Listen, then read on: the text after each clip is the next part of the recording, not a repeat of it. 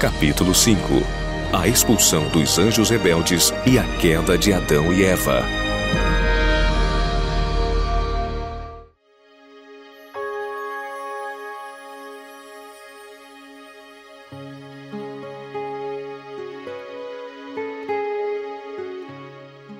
Guerra no céu.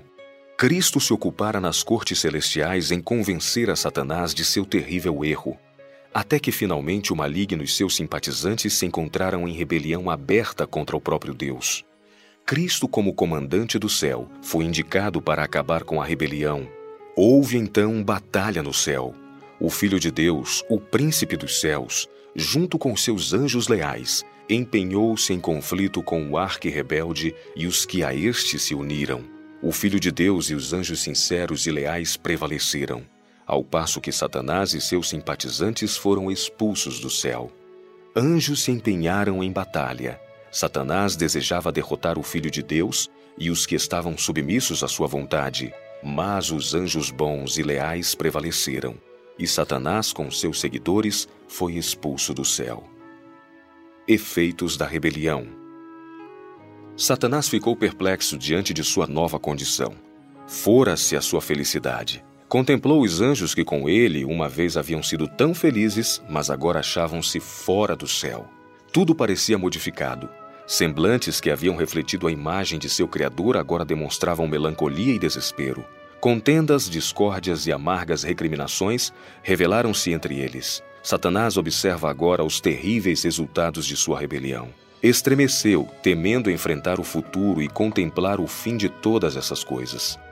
Chegara a hora dos alegres e felizes cânticos de louvor a Deus e a seu amado Filho. Satanás havia dirigido o coral celestial.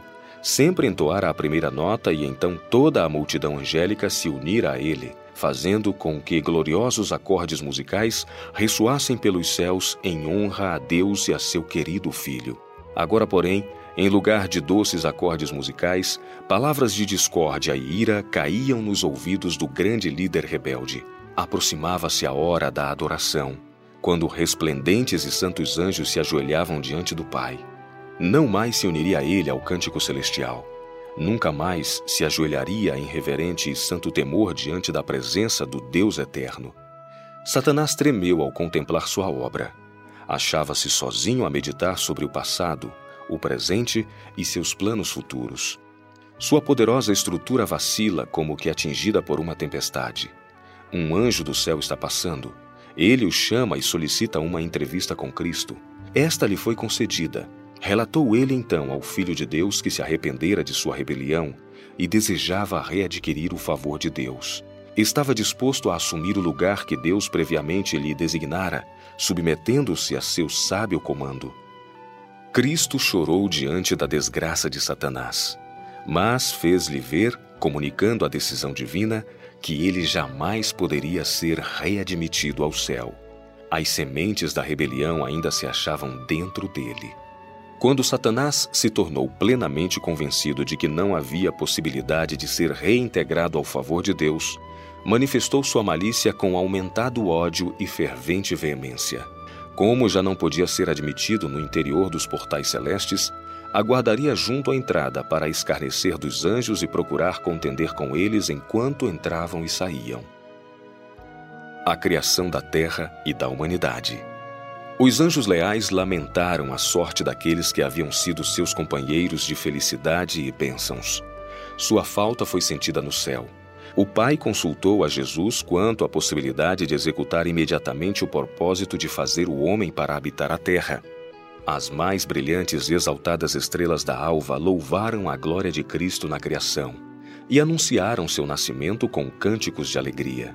Quando Deus formou a terra, havia montanhas, colinas e planícies, e serpenteando entre estas existiam rios e fontes de águas.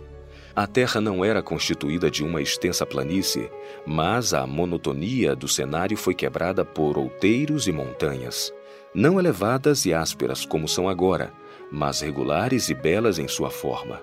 Os anjos contemplavam e se regozijavam diante das maravilhosas e belas obras de Deus.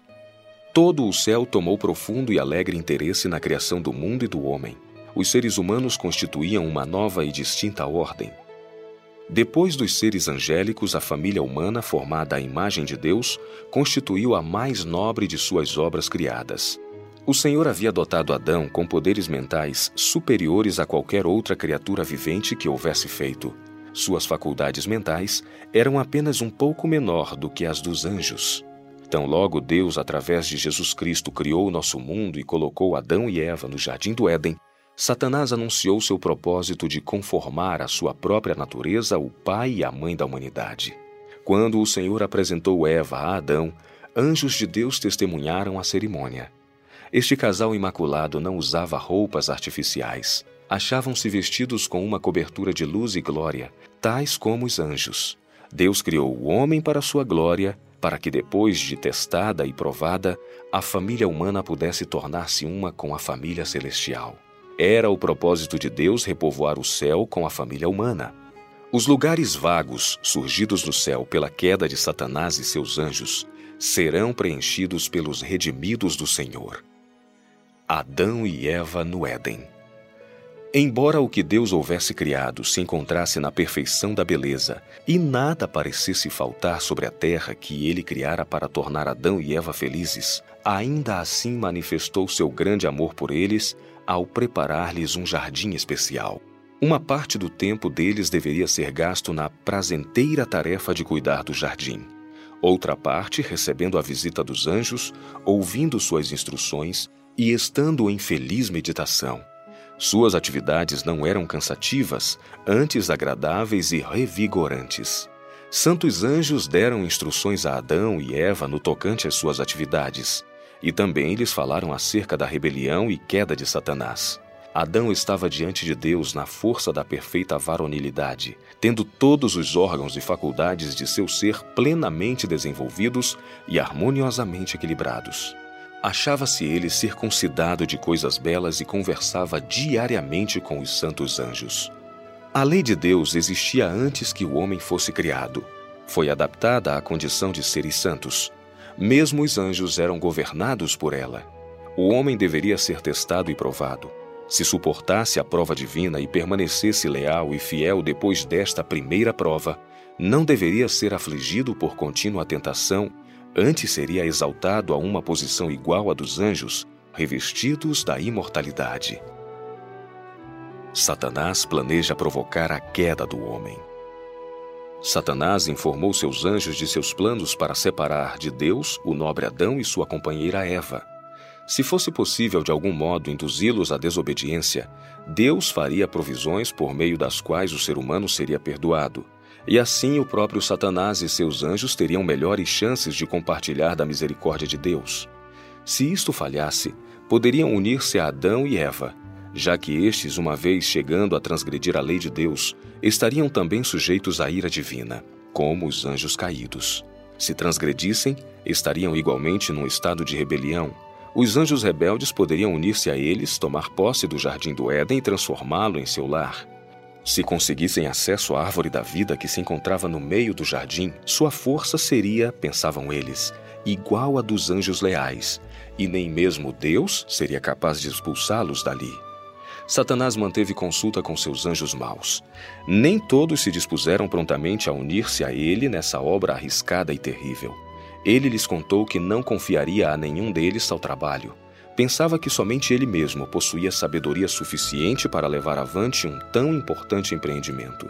Gostaria que eles refletissem sobre o assunto enquanto ele próprio se retiraria a fim de amadurecer os planos. Satanás ficou só a fim de aperfeiçoar os planos que seguramente resultariam na queda de Adão e Eva. Estremeceu ao pensar que submergiria o santo e feliz par na miséria e remorso que ele mesmo estava agora suportando. Pareceu indeciso, em alguns momentos firme e determinado, noutros hesitante e vacilante. Seus anjos o procuraram para informá-lo da decisão que haviam tomado. Sim, unir-se-iam a ele e compartilhariam com ele da responsabilidade e das consequências.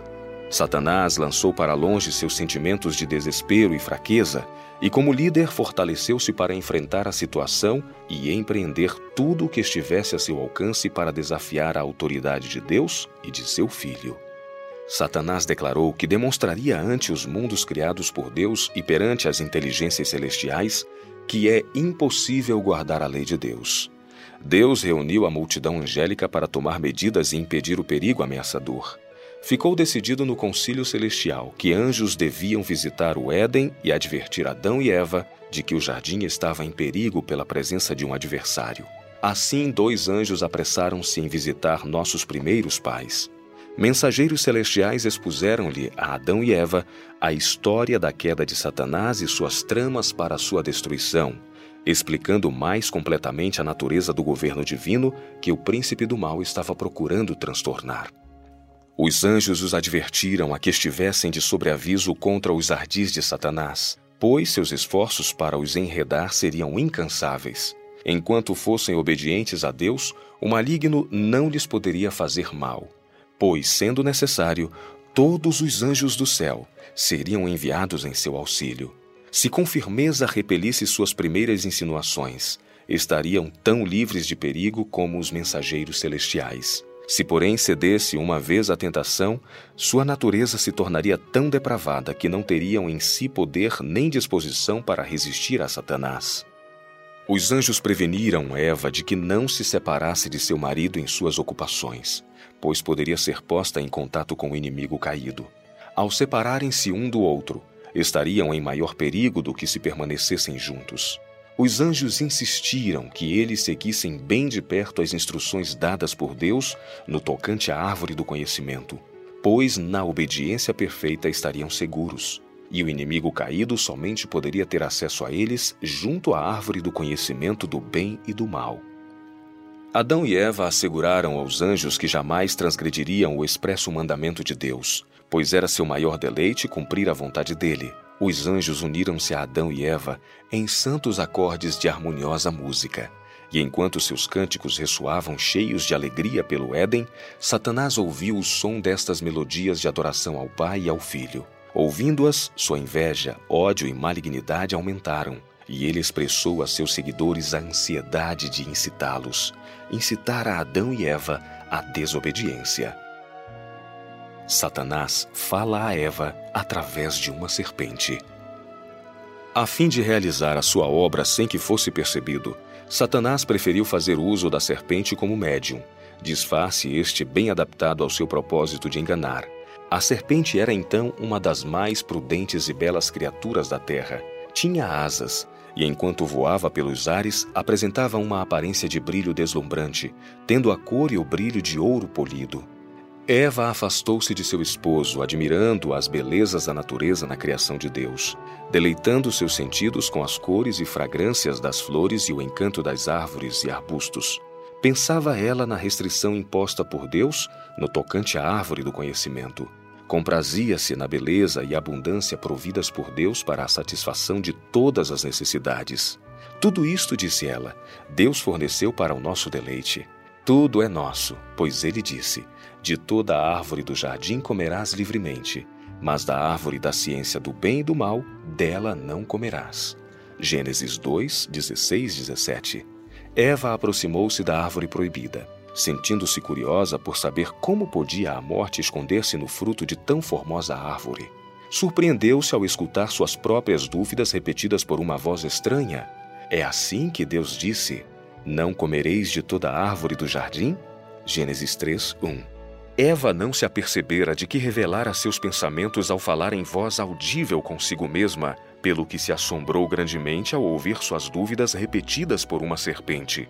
Com palavras suaves e melodiosas, e com voz musical, Satanás dirigiu-se à maravilhada Eva. Ela se sobressaltou ao ouvir uma serpente falar. Esta exaltava a beleza e excessivo encanto da mulher o que não desagradou a Eva. Eva sentiu-se encantada, lisonjeada, bajulada. Eva realmente pensou que a serpente possuía conhecimento dos seus pensamentos e que por isso devia ser muito sábia. Sua resposta foi: Do fruto das árvores do jardim comeremos, mas do fruto da árvore que está no meio do jardim, disse Deus, não comereis dele, nem nele tocareis, para que não morrais. Então a serpente disse à mulher: certamente não morrereis, porque Deus sabe que no dia em que dele comerdes, se abrirão os vossos olhos e sereis como Deus, sabendo o bem e o mal. Gênesis 3, 2 a 5. Aqui o pai da mentira fez sua afirmativa em aberta contradição à expressa palavra de Deus. Satanás assegurou a Eva que ela fora criada imortal e que não existia a possibilidade de ela morrer. Disse-lhe que Deus sabia que se comessem do fruto da árvore do conhecimento, seu entendimento seria iluminado, expandido, enobrecido, tornando-os semelhantes ao próprio Deus. Eva pensou que existia sabedoria nas palavras da serpente. Contemplou com ardente desejo a árvore carregada de frutos que pareciam deliciosos. A serpente os estava comendo com aparente deleite. Eva havia ultrapassado as palavras da ordem divina. Deus dissera a Adão e Eva: Mas da árvore da ciência do bem e do mal, dela não comerás, porque no dia em que dela comeres, certamente morrerás. Gênesis 2:17. Na controvérsia com a serpente, Eva acrescentou: Nem nele tocareis, para que não morrais. Gênesis 3, 3. Aqui pode ser percebida a sutileza da serpente. Esta declaração de Eva deu a Satanás uma vantagem. Participando dessa árvore, declarou Satanás, atingiriam uma esfera mais elevada de existência e entrariam para um campo mais vasto de saber. Ele próprio havia comido do fruto proibido e, como resultado, adquirira o dom da fala. E insinuou que o Senhor intencionalmente desejava privá-los do mesmo para que não acontecesse serem exaltados à igualdade para com ele. A curiosidade de Eva despertou-se. Em vez de escapar do local, ficou ouvindo a serpente falar. Não ocorreu à sua mente que este pudesse ser o inimigo decaído, utilizando a serpente como médium. Com que intenso interesse o universo inteiro contemplou o conflito que decidiria a situação de Adão e Eva. Quão atentamente os anjos ouviram as palavras de Satanás, o originador do pecado, enquanto ele colocava suas próprias ideias acima dos mandamentos divinos, procurando tornar sem efeito a lei de Deus por meio de seu enganoso raciocínio. Quão ansiosamente aguardavam para ver se o santo par seria enganado pelo tentador, cedendo às suas artimanhas. Satanás representou a Deus como um enganador, como alguém que deseja destituir suas criaturas dos benefícios de seu mais exaltado dom. Os anjos escutaram com pesar e assombro essa declaração quanto ao caráter de Deus, enquanto Satanás o representava como possuindo os seus próprios miseráveis atributos. Eva, porém, não se horrorizou ao ouvir o Santo e Supremo Deus sendo assim falsamente acusado.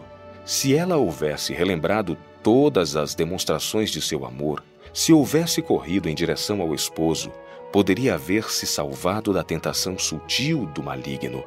O tentador colheu um fruto e passou-o a Eva. Ela tomou-o nas mãos. Veja, disse o tentador, vocês foram proibidos de até mesmo tocar o fruto, pois morreriam. Ele lhe disse que ela não correria maior perigo comendo-o do que tocando-o ou manuseando-o. Eva foi encorajada, pois não sentiu de imediato os sinais do desagrado divino. Pensou que as palavras do tentador eram inteiramente sábias e corretas. Comeu e ficou encantada com o fruto. Este lhe pareceu agradável ao paladar e ela começou a imaginar como seria sentir em si mesma os maravilhosos efeitos do mesmo.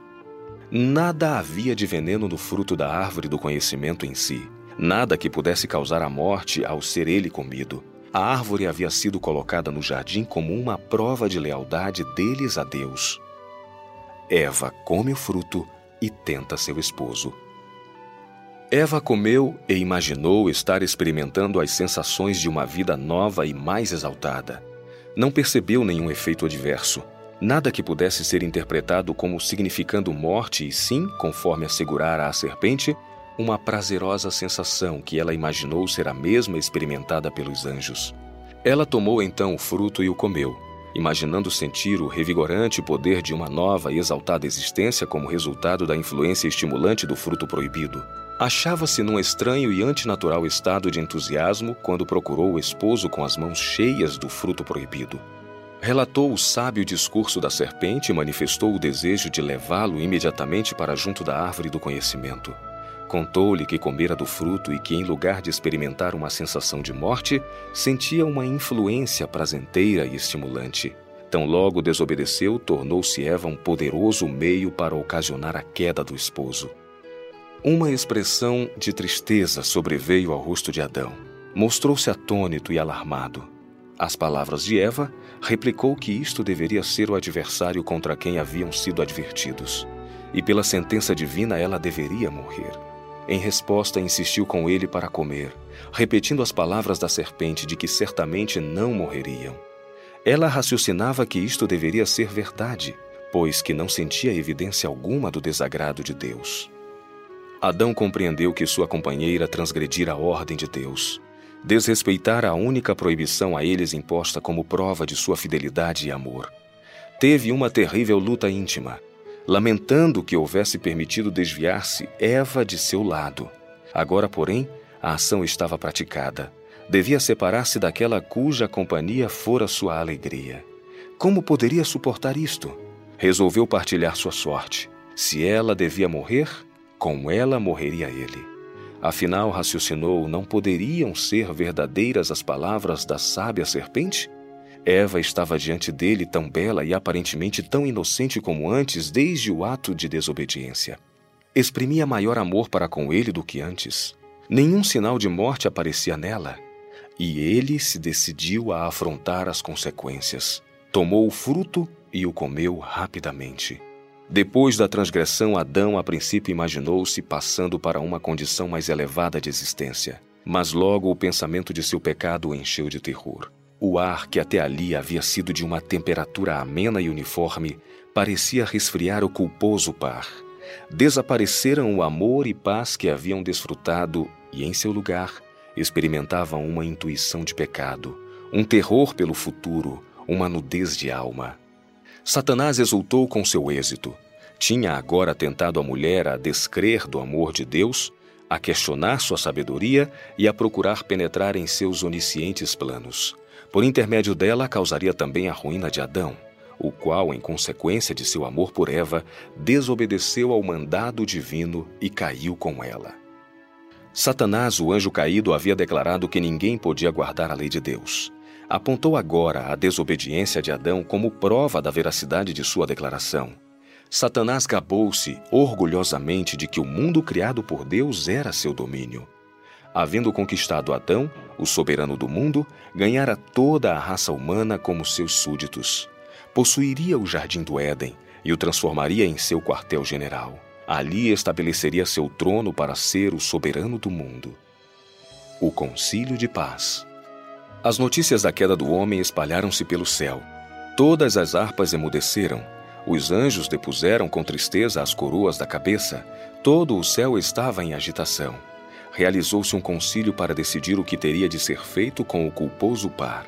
A ansiedade dos anjos parecia ser intensa enquanto Jesus se comunicava com seu Pai.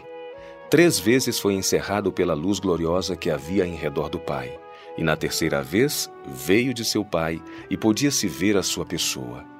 Fez então saber à multidão angélica que um meio de livramento fora estabelecido para o homem perdido. Dissera-lhes que estivera a pleitear com seu pai e oferecera-se para dar sua vida como resgate e tomar sobre si a sentença de morte, a fim de que por meio dele o homem pudesse encontrar perdão. A princípio, os anjos não puderam regozijar-se, pois seu comandante nada escondeu deles, mas desvendou-lhes o plano da salvação. Jesus lhes disse que deixaria toda a sua glória no céu, apareceria na terra como um homem, humilhar-se-ia como um homem, e que finalmente, depois que sua missão como ensinador se cumprisse, seria entregue nas mãos dos homens e suportaria quantas crueldades e sofrimentos Satanás e seus anjos pudessem inspirar ímpios homens a infligir que ele morreria a mais cruel das mortes, suspenso entre o céu e a terra, como um pecador criminoso, que sofreria terríveis horas de agonia, a qual nem mesmo os anjos poderiam contemplar, mas esconderiam seu rosto dessa cena. Os anjos prostraram-se diante dele, ofereceram a vida deles. Jesus lhes disse que pela sua morte salvaria muitos, que a vida de um anjo não poderia pagar a dívida sua vida unicamente poderia ser aceita por seu pai como resgate pelo homem. Os anjos temiam que Adão e Eva estendessem a mão, comessem da árvore da vida e imortalizassem assim sua vida pecaminosa. Deus, porém, lhes disse que expulsaria os transgressores do jardim. Imediatamente foram comissionados anjos para guardarem o caminho da árvore da vida. Os anjos que haviam sido comissionados para guardarem Adão em seu lugar edênico antes da transgressão e expulsão do paraíso, agora receberam o encargo de guardar as portas deste, protegendo assim o acesso à árvore da vida. Quando Adão e Eva compreenderam que exaltada e santa era a lei de Deus, a ponto de a sua transgressão requerer dispendioso sacrifício para salvá-los e a sua posteridade da ruína total, suplicaram sua própria morte, ou que eles e sua posteridade fossem deixados a sofrer a punição de sua transgressão, de preferência a que o amado Filho de Deus fizesse esse grande sacrifício. Adão foi informado de que a vida de um anjo não poderia pagar o débito. A lei de Jeová, o fundamento de seu governo no céu e na terra, era tão sagrada como ele próprio. Por esta razão, a vida de um anjo não podia ser aceita por Deus como sacrifício por sua transgressão. O Pai não podia abolir ou mesmo modificar um único preceito de sua lei para socorrer o homem em sua condição decaída. Mas o Filho de Deus, que em união com o Pai criara o homem, poderia efetuar uma expiação aceitável a Deus. Quando Adão, de acordo com as especiais determinações de Deus, fez uma oferta pelo pecado, foi para ele a mais penosa cerimônia. Sua mão teria de erguer-se para tirar a vida que somente Deus podia dar e fazer uma oferta pelo pecado. Foi esta a primeira vez em que testemunhou a morte. Enquanto olhava para a vítima ensanguentada debatendo-se nas agonias da morte, deveria contemplar pela fé o Filho de Deus, a quem a vítima prefigurava. Adão e Eva, expulsos do Éden. Adão e Eva foram informados de que tinham perdido seu lar edênico. Não era seguro permanecer no jardim do Éden, pois em seu estado pecaminoso poderiam ter acesso à árvore da vida. Encarecidamente rogaram para que pudessem permanecer no lar de sua inocência e alegria. Confessaram que haviam perdido todo o direito àquela feliz morada mas comprometeram-se para no futuro prestar estrita obediência a Deus. Declarou-se-lhes, porém, que sua natureza ficara depravada pelo pecado.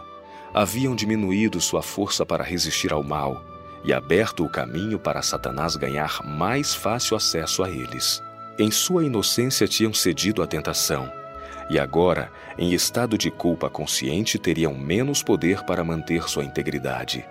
Com humildade e indizível tristeza, despediram-se de seu belo lar e saíram para habitar na terra, onde repousava a maldição do pecado. Santos anjos foram enviados para conduzir o desobediente casal para fora do jardim, enquanto outros anjos guardavam o caminho da árvore da vida. Cada um destes poderosos anjos sustentava na mão direita uma espada resplandecente. Fortes anjos com raios de luz que pareciam espadas flamejantes, movendo-se em todas as direções, foram colocados como sentinelas para proteger o caminho da árvore da vida, para evitar que Satanás ou o culposo par se aproximassem. Era plano bem estudado de Satanás que Adão e Eva desobedecessem a Deus, recebessem sua desaprovação e então participassem da árvore da vida, de modo que se perpetuasse uma vida de pecado. Mas santos anjos foram enviados para vigiar o caminho da árvore da vida. Em redor desses anjos brilhavam raios de luz, com a aparência de espadas flamejantes. Depois da queda, Satanás ordenou a seus anjos efetuarem especial esforço para fomentar a crença na imortalidade natural do homem. Depois de serem induzidos a crer neste erro, levou-os a concluir que os pecadores viveriam em eterna miséria.